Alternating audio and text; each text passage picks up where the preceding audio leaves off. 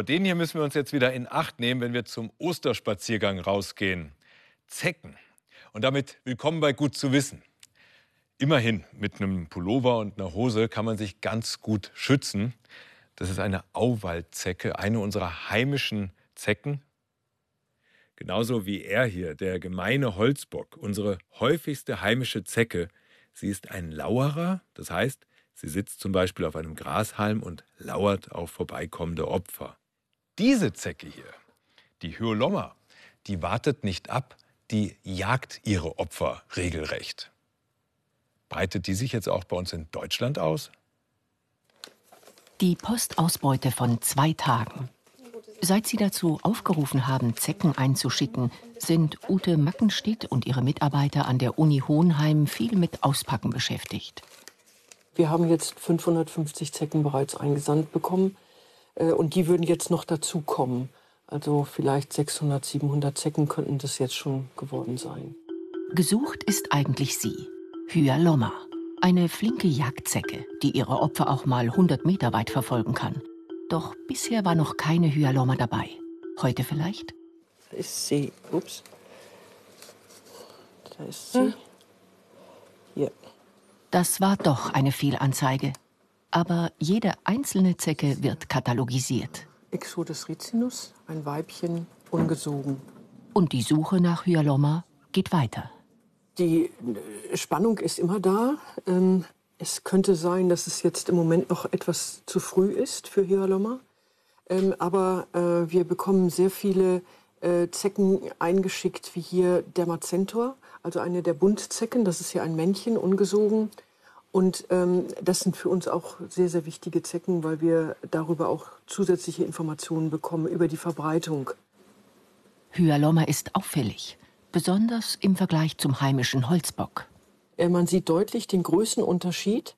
Äh, der Körper von Hyalomma ist so dunkelbraun bis fast schwarz gefärbt, aber ganz auffällig sind diese äh, gebänderten Beine, im Jahr 2018 wurde die Zecke, die eigentlich in wärmeren Ländern vorkommt, zum ersten Mal gehäuft in Deutschland beobachtet. Ob sie sich permanent hier festsetzen kann? Die großen Fragen, die wir äh, beantworten müssten, ist zum Beispiel, äh, können, kann Hyalomma hier in Deutschland überwintern? Das wäre theoretisch, wäre das möglich, dass die äh, Zecke, nachdem sie sich hier zur erwachsenen Zecke entwickelt hat, dass diese erwachsene Zecke hier überwintert. Und wir wissen natürlich auch nicht, welche Krankheitserreger diese Hyalomma-Zecken äh, in sich tragen. In anderen Ländern überträgt Hyalomma das Krim-Kongo-hämorrhagische Fieber. Und das ist eine sehr unangenehme Erkrankung, die auch durchaus zum Tod führen kann. Allerdings, das muss ich sagen und ich möchte es wirklich ausdrücklich betonen, wir haben in keinem Exemplar bisher diese Viren nachgewiesen. Noch ist sehr viel ungeklärt. Und Ute Meckenstedt hofft darauf, dass sie auch weiter viele Zecken zugesandt bekommen. Wer eine findet, bitte an die Uni Hohenheim schicken. Details auf der Webseite. Also die größte Gefahr für uns sind immer noch zwei Krankheiten, die unsere heimischen Zecken übertragen. Das ist Borreliose und die Hirnhautentzündung FSME. In den letzten zehn Jahren hat sich das Risikogebiet, in dem sich besonders viele Menschen mit FSME angesteckt haben, immer weiter vergrößert. Und das betrifft jetzt quasi ganz Süddeutschland und auch im Norden wird es immer mehr. Die kleinen Biester, die sind quasi nicht aufzuhalten. Und deswegen stellt sich die Frage, wie wir uns besser gegen die Krankheiten, die sie übertragen, schützen können. Schutzkleidung ist heute ein Muss für Gerhard Dobler vom Institut für Mikrobiologie der Bundeswehr. Er geht auf Zeckenjagd in ein Hochrisikogebiet in Oberbayern. Also nicht zu schnell, damit die Zecken auch Zeit haben, sich am Tuch festzuhalten.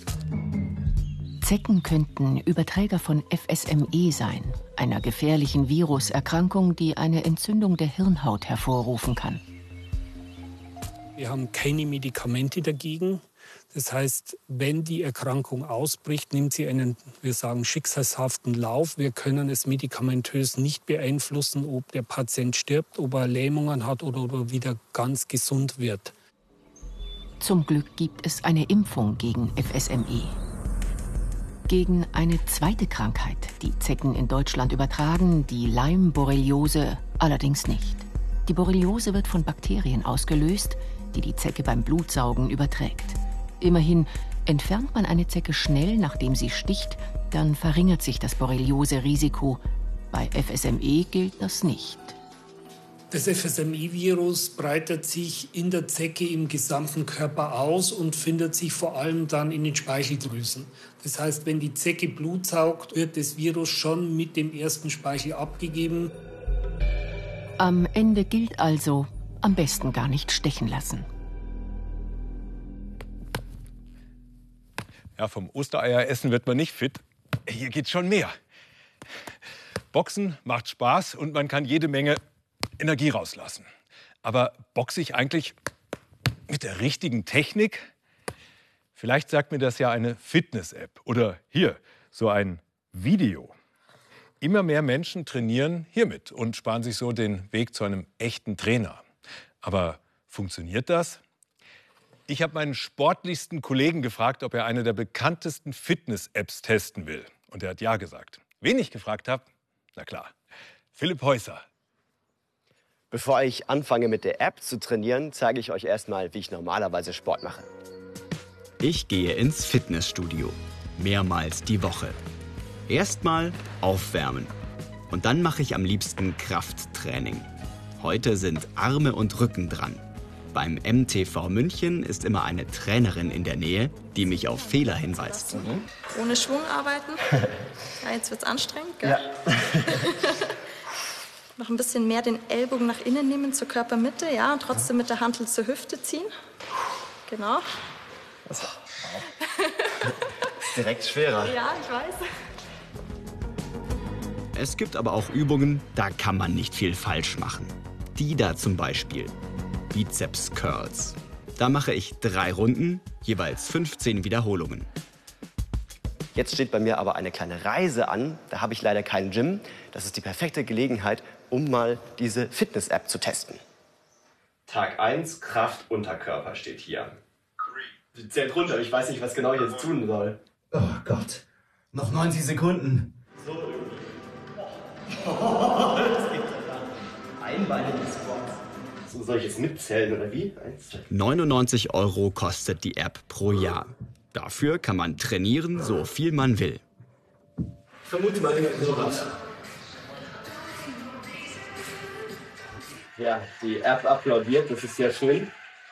Aber ob ich das jetzt alles richtig gemacht habe, weiß ich auch nicht.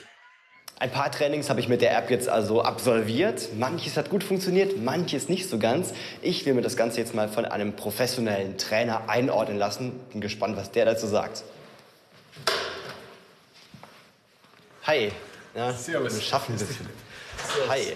Ja, also ähm, ich habe ein paar Sachen mitgebracht. Mhm. Und da kommen dann so verschiedene Übungen mit Videos. Ja. War auch eigentlich ganz gut. Also ich bin echt gut ins Schwitzen gekommen. Ich war ganz überrascht. Ja, das tun sie alle. Aber ja, wie das dann technisch mhm. genau ausgeführt wurde, kann ja. ich nicht beurteilen. Das macht nichts. Das, für das bist du jetzt doch. Ja, ja, da ist die Kniebeuge. Ja, super. Geil. Also Kniebeuge ist ja, sage ich mal, ähm, ja wirklich ein, ein Klassiker, klassische Beweglichkeitsübung, aber auch natürlich eine krasse, klassische Kraftübung. Für mich vom Athletischen her brutal wichtig sind. Ne? Wenn du dir mal anschaust, was deine Knie gerade da so treiben, ja, ähm, was dein Becken so treibt in der Ausweichbewegung und ähm, ja genau, also linkes Knie zum Beispiel. Ja. Vielleicht kannst du mir das einmal kurz zeigen, mhm. was da wichtig ist. Ja, gern. Also wenn es ist, kannst du ja. dich gerne umziehen. Mach ich. Und dann greifen wir gleich mal an. Okay? Fantastisch. Gut. Genau, und jetzt stell dir einfach mal vor, du hast eine Last hinten oben auf deiner Schulter. Das heißt, die Last, die auf deiner Schulter ist, die bleibt immer genau in der gleichen Linie. Und wenn du die Kniebeugen so machst, wie du vorher gemacht hast, gehst du quasi mit der Last nach hinten raus. Mhm, dann falle ich eigentlich. Fallst du eingehend, fällst du eingehend nach hinten um. Ja. Ja, genau. Okay. Und die Last hier oben ist aber nichts anderes als die Last von deinem Rumpf. Mhm. Und die sollte halt einfach immer am gleichen Punkt bleiben. Und dann kommst du nämlich hier auch gescheit runter. Ja? Und jetzt fangen, fangen wir schon langsam an, mal eine richtige Kniebeuge ja. zu machen. Okay? Das wird ja mal Zeit. Aber das ist ja eine Wissenschaft für sich. Hör mal, jetzt haben wir über eine Kniebeuge gesprochen. Mhm. Zehn Minuten gefühlt. Wir haben alle Übungen aus meinem App-Training besprochen. Der Unterschied bei der Kniebeuge hat mich aber besonders überrascht. Im Gegensatz zum Training mit der App habe ich mich jetzt richtig stabil gefühlt. Das ist immer so ein bisschen das Problem von diesen Apps, dass du halt keine Kontrolle von außen hast. Und ja. das ist halt dann schwierig, weil jeder irgendwas in sich rein interpretiert. Dann hast du zwar ein Video, wo dort steht, okay, so schaut es aus, aber das sind immer Profis. Da schaut das immer geil aus und man versucht natürlich, das dann irgendwie nachzumachen. Aber das ist immer schwierig. Dann ging es hier weiter mit Ah, ja, okay. Aha. Plank, Knees ja. to Elbow. Knees to Elbow, alles klar, gut, jawohl. Sehr schön. Ja, es ist.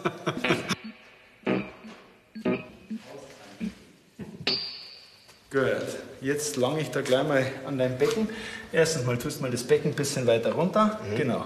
Hältst es jetzt hier mal fest und lässt jetzt auch mal vielleicht noch mal die Hüfte nach unten und ziehst jetzt einfach nur aus deiner Beweglichkeit vom Bein aus dem Hüftgelenk mal den Knie Richtung diagonal zum anderen Ellenbogen. Merkst du wahrscheinlich auch schon, ist wahrscheinlich Schulter oben, Brust, ja. merkst du wahrscheinlich schon ein bisschen, ja.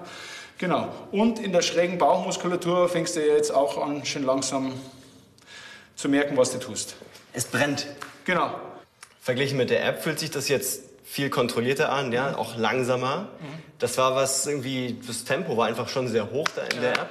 Wenn ich auf einmal eine Übung sehe, die vielleicht sogar relativ komplex ist, was auf den ersten Blick gar nicht so aussieht, da weiß ich ja gar nicht genau, worauf ich achten soll. Zeit für ein Fazit. Ein Punkt steht für wenig, drei Punkte für viel.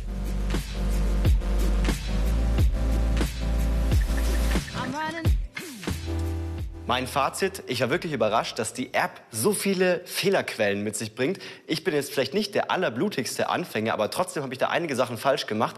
Sie ist zwar am günstigsten, aber eben entsprechend auch mit den größten Risiken verbunden.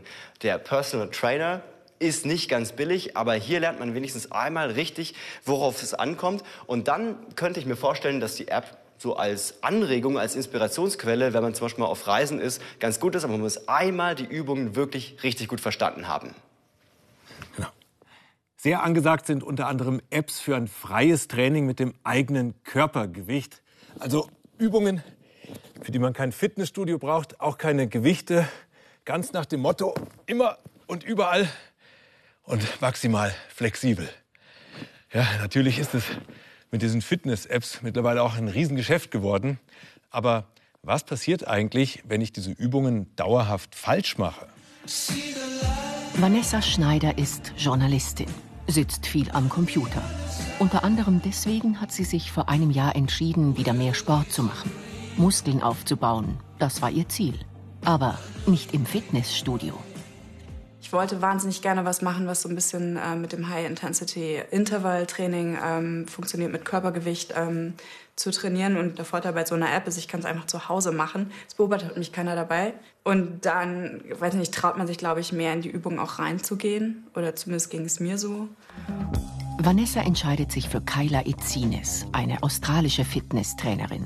Über 300.000 Abonnenten bei YouTube, 11 Millionen Follower bei Instagram, also eine der populärsten Fitness-Apps auf dem Markt. Ich habe, glaube ich, insgesamt ein halbes Jahr damit trainiert. Drei Monate sehr intensiv, also wirklich nach dem Programm. Äh, was bedeutet, dass man äh, an sechs Tagen, glaube ich, trainiert. Ein Tag ist immer frei und das ist sehr viel Aufwand. 28 Minuten Training pro Tag. Das Programm ist anspruchsvoll. Vanessa braucht oft länger. Was hält Sportwissenschaftler Ansgar Schwirz davon? Von null auf jeden Tag Training mit einem Tag Pause und es wird von Woche zu Woche gesteigert. So würde man einen normalen Trainingsplan nicht angehen. Das ist sicherlich zu intensiv. Jemand, der nicht trainiert hat, wird mit einem Tag Training, einen Tag Pause, einen Tag Training, einen Tag Pause deutlich besser leben. Jump Lunge, 20 Reps. Vanessa zieht das Training trotz der hohen Belastung durch. Dann macht sie ein paar Wochen Pause, steigt danach mit demselben Programm ein, mit dem sie aufgehört hatte. Ich habe eben das Beintraining gemacht. Ich dachte, ich hätte es ganz normal gemacht. Aber am nächsten Tag äh, hat mir mein Knie wahnsinnig wehgetan. Es hat echt drei Wochen lang angehalten. Ich konnte nicht richtig auftreten. Es hat beim Sitzen wehgetan. Ich musste mein Bein einfach ständig auch, also einfach äh, völlig entlasten. Ich konnte nicht Fahrrad fahren und dann war ich raus. Dann war es auch für mich erstmal erledigt. Die App kann nicht auf individuelle Bedürfnisse reagieren. Wenn sie jetzt aufgehört hat äh, in ihrem Trainingsprozess für drei Wochen, äh, dann kann sie nicht wieder dort einsteigen, wo sie letztendlich aufgehört hätte. Die HEP müsste einen Rücksprung erlauben und da müssten beide Seiten positiv darauf reagieren. Sowohl die App müsste es zulassen, als auch ich, als derjenige, der sie anwendet, müsste zulassen, dass in den drei Wochen vermutlich eine Verschlechterung eingetreten ist. Vanessa hätte also ihren Fitnesszustand abfragen und selbstständig in der App ein paar Wochen zurückspringen müssen. Die meisten Apps erfordern viel Eigenverantwortung. Der Nutzer muss sowohl den eigenen Körper als auch die Anforderungen der App regelmäßig hinterfragen.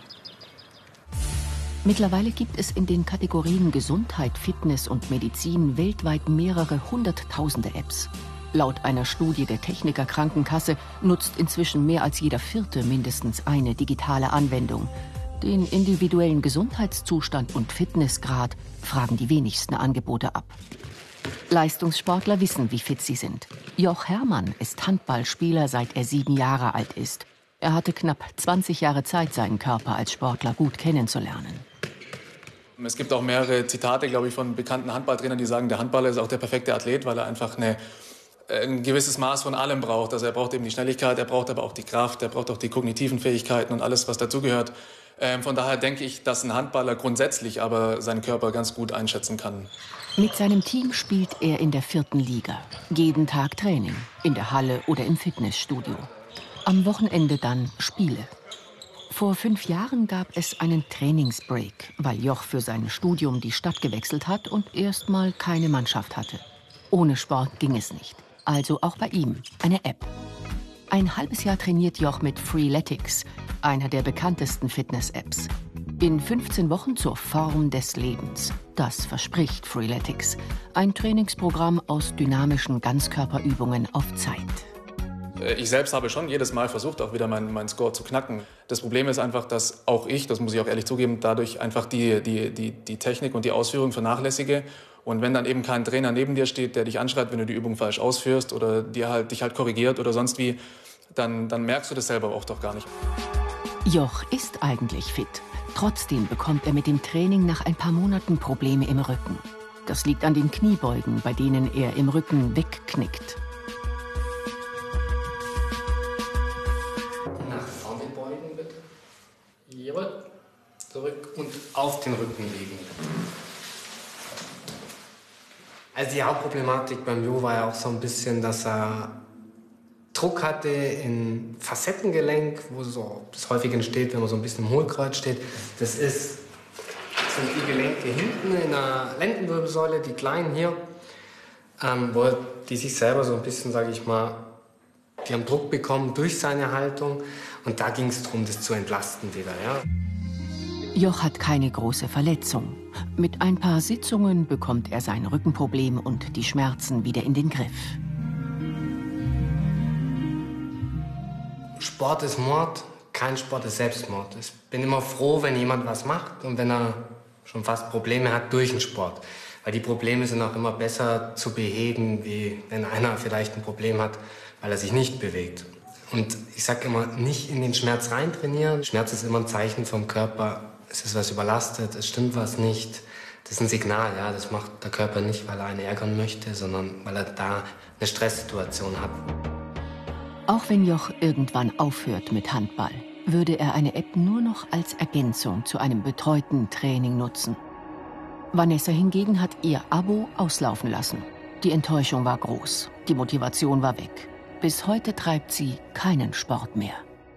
Ich darf jetzt eine tolle Erfindung vorstellen. Hier, das ist eine Wasserhahnverlängerung. Daran ist ein kleines Kästchen, ein Elektromagnet bzw. ein Magnetventil. Damit kann man übers Internet oder vorprogrammiert dieses Ventil öffnen oder schließen. Und so können Wasserleitungen gespült werden, wenn keiner zu Hause ist. Denn im stehenden Wasser können gefährliche Bakterien entstehen. Ja, die ganze Konstruktion lässt sich ohne großen Aufwand unten an den Wasserhahn anbringen. Und erfunden haben das zwei Münchner Studenten, Paul und Bennett. Und zwar im Munich Maker Lab, eine Art Talentschmiede für Erfinder und eine offene Werkstatt. Und das ist nicht die einzige Erfindung, die es da gibt. Etwas zu erfinden hat Peter Michalski schon immer fasziniert. Für diesen Traum hat er vor zwei Jahren seinen Tüftlerbus erfunden.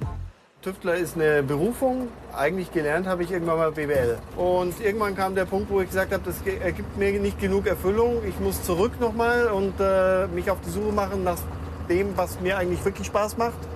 Und ähm, das lebe ich jetzt. Die Homebase für Peters rollende Werkstatt ist das Munich Maker Lab.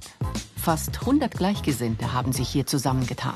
Von Menschen, die Toaster und Festplatten reparieren, bis hin zu Idealisten, die von hier aus die Welt verbessern wollen. Wir sind gemeinnütziger Verein, haben um die 100 Mitglieder. Als Mitglied hat man dann auch einen Schlüssel und kommt zu jeder Zeit rein. Aber was uns wirklich wichtig ist, ist die Offenheit. Das heißt, sobald hier jemand da ist, ist im Prinzip für jeden offen. Peter ist Botschafter dieser Idee. Hallo, Hallo. grüß dich. Hi. Hallo. Kommt rein. Im Tüftlerbus lernt man, was ein Erfinder braucht. Und dann habt ihr ein Messerbrett für daheim, wo ihr eure Messer dann zu Hause so aufhängen könnt. Schön, schön. Von Metall über Holz bis Leder. Die Möglichkeiten hier sind fast unbegrenzt. Ein Einstieg in die Erfinderei. Schau mal aufs Feld. Cool. Super.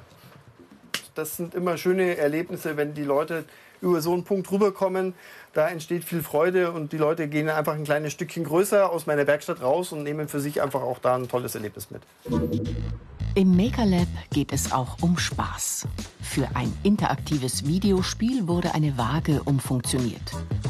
Hier wärmt sich Jenny Ludwig auf, bevor sie ihr persönliches Projekt weitertreibt. Klamotten, die sonst niemand hat. Nadel und Faden überflüssig. Es braucht nur Stoff. Das Schnittmuster gibt es im Netz. Dadurch, dass man die Kleidung selber macht, einfach eine andere Bindung dazu aufbaut und sie nicht so schnell wieder wegwirft. Also geht es eigentlich um Slow Fashion. Ein Lasercutter übernimmt das Schneidern. Nähen kann Jenny zwar, aber ich habe die Zeit nicht dafür. Außerdem, ihr werdet sehen, wenn es fertig ist, es ist sowas anderes, als man im Laden kaufen kann. Ich glaube, das wird euch überzeugen. Der Lasercutter ist ein Eigenbau. Was ist los? Geht er nicht? Er hat ein Problem mit der Ventilierung. Manchmal tut der Lüfter hinten verstopfen und da muss man ein bisschen nachhelfen. Mehrere Mitglieder des Maker Labs haben den Lasercutter in Gemeinschaftsarbeit zusammengesetzt. Doch nicht immer macht das Erfundene das, was die Erfinder wollen. Also Hightech läuft nicht ganz einwandfrei. Das ist auch kein Hightech. Das ist Bastlertech. Ich muss den Nullpunkt wiederfinden. So, jetzt probieren wir es nochmal.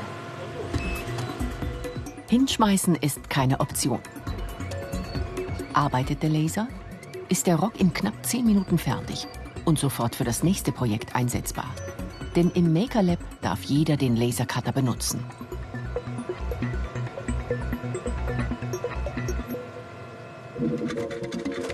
Severin Scholz hat ein anderes Ziel. Er will Altplastik wieder nutzbar machen. Der erste Schritt? Schreddern. Solange man immer die Hand drauf hält, kann da nicht viel schief gehen. Es wird geschreddert, bis alles ganz klein ist. Severin will wartungsarme Apparate entwickeln, die dort eingesetzt werden, wo Plastik oft verbrannt wird oder im Meer landet. Vor allem geht es halt darum, auch so ein bisschen Bewusstsein zu schaffen. Ja, also mit dem Thema Plastik bewusster umzugehen, dass es halt nicht so ein, so ein Wertstoff ist, den man irgendwie einmal nutzt und dann wegschmeißt, sondern dass man wirklich viel mehr daraus machen kann auch. Vom Schredderer geht es zum Erhitzer. Es nennt sich Precious Plastic. Und das Projekt wurde gestartet von äh, einem Holländer, Dave Hakens. Ähm, der hat im Prinzip diese Maschinen designt, weil er sich halt auch gedacht hat, okay, irgendwie müssen wir mit dem Thema Plastik was machen. Und daraus ist das dann so entstanden. Und die wurden dann durch die Gemeinschaft immer weiter irgendwie verbessert. Und irgendwann war dann der Punkt, wo ich gesagt habe, okay, gut, jetzt probiere ich es einfach mal aus. Das erhitzte Granulat kann in alle möglichen Formen für alle möglichen Alltagsgegenstände gepresst werden. Von Schüsseln bis zu Wäscheklammern. Mit anderen Maschinen kann man dann auch noch andere Sachen machen. Zum Beispiel das hier ist äh, aus, der aus so einer Extrusionsmaschine, wo ich so eine Plastikwurst im Prinzip rauskriege. Die kann ich um eine Form drumherum wickeln. Und da kann man wirklich mit, mit den passenden Formen ganz schöne Sachen machen. Also unterschiedliche Strukturen. Die sind schon echt cool geworden. Ja. Also ein echtes Recycling. Und auch wenn hier vieles erstmal ganz klein aussieht, könnten die Energie und der Idealismus im Munich Maker Lab vielleicht irgendwann helfen, die Welt tatsächlich ein kleines bisschen zu verändern. Ab morgen ist wieder Hochsaison fürs Eierschälen. Aber warum lassen sich manche Eier so verdammt schwer schälen? Besonders frische Eier lassen sich sehr schlecht schälen. Das liegt daran, dass sie Eiweißmoleküle haben, die dafür sorgen, dass die Eihaut regelrecht an der Eierschale kleben bleibt. Doch je älter das Ei, desto weniger Verbindungen zwischen diesen Eiweißmolekülen. Die Eihaut, die klebt nicht mehr ganz so fest an der Schale. Außerdem sammelt sich auch etwas Luft unter der Schale und deswegen lässt sich ein etwas älteres Ei immer auch besser schälen. Gut zu wissen. Und für alle, die am Ostertisch noch mehr fachsimpeln wollen, kommt jetzt der Philipp.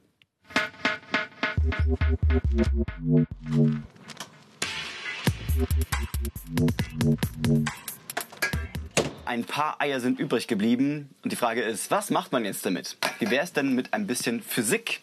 Aber nicht so langweilige Sachen wie, wenn ich ein hartgekochtes und ein rohes Ei drehe, dann dreht sich das hartgekochte Ei schneller.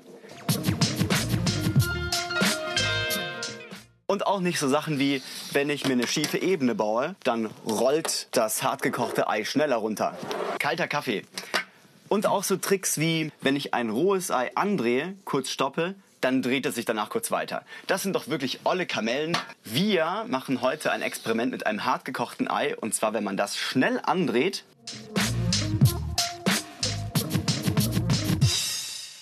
Schauen Sie mal, das ist doch wirklich unglaublich, oder? Wie ein Stehaufmännchen. Aber warum? Für die Antwort auf diese Frage können Sie eine ganze Doktorarbeit schreiben oder vielleicht auch zwei. Und das wurde auch schon gemacht mit seitenweise Formeln und das brauchen wir alles gar nicht. Denn man kann auch ganz gut beobachten und sich so klar machen, was hier eigentlich passiert. Damit man das besser sehen kann, male ich mir mal so eine Art Koordinatensystem auf ein Ei drauf. Ostereier bemalen für Physiker. Und jetzt erkennt man nämlich schon, es gibt hier genau zwei Achsen, um die sich dieses Ei drehen kann. Einmal so rum und einmal so rum. Am Anfang dreht sich das Ei erstmal nur so rum, also nur um diese eine Achse. Und jetzt ist aber die Oberfläche von dem Ei rau. Und auch der Untergrund, selbst diese Glasplatte hier, hat viele kleine Unebenheiten. Hier tritt also Reibung auf. Und die sorgt dafür, dass das Ei irgendwann so eine Art kleinen Schubs bekommt und anfängt, sich auch noch um die andere Achse zu drehen. Die Drehung um die Längsachse ist für das Ei viel praktischer, weil es hier sich nämlich entlang seiner eigenen Symmetrieachse drehen kann. Außerdem ist es dann nur noch an einer ganz winzigen Fläche in Kontakt mit dem Untergrund. Und so ein bisschen wie bei einem Kreisel stabilisiert sich das Ei jetzt selber und dreht sich auf den Kopf, manchmal sogar auf die Spitze.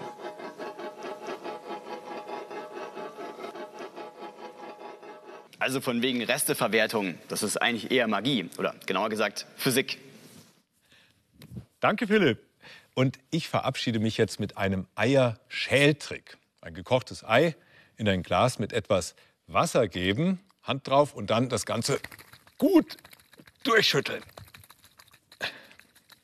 So, und jetzt lässt sich das Ei ganz leicht schälen Egal, ob es ganz frisch ist oder schon etwas älter. Und fertig. Frohe Ostern!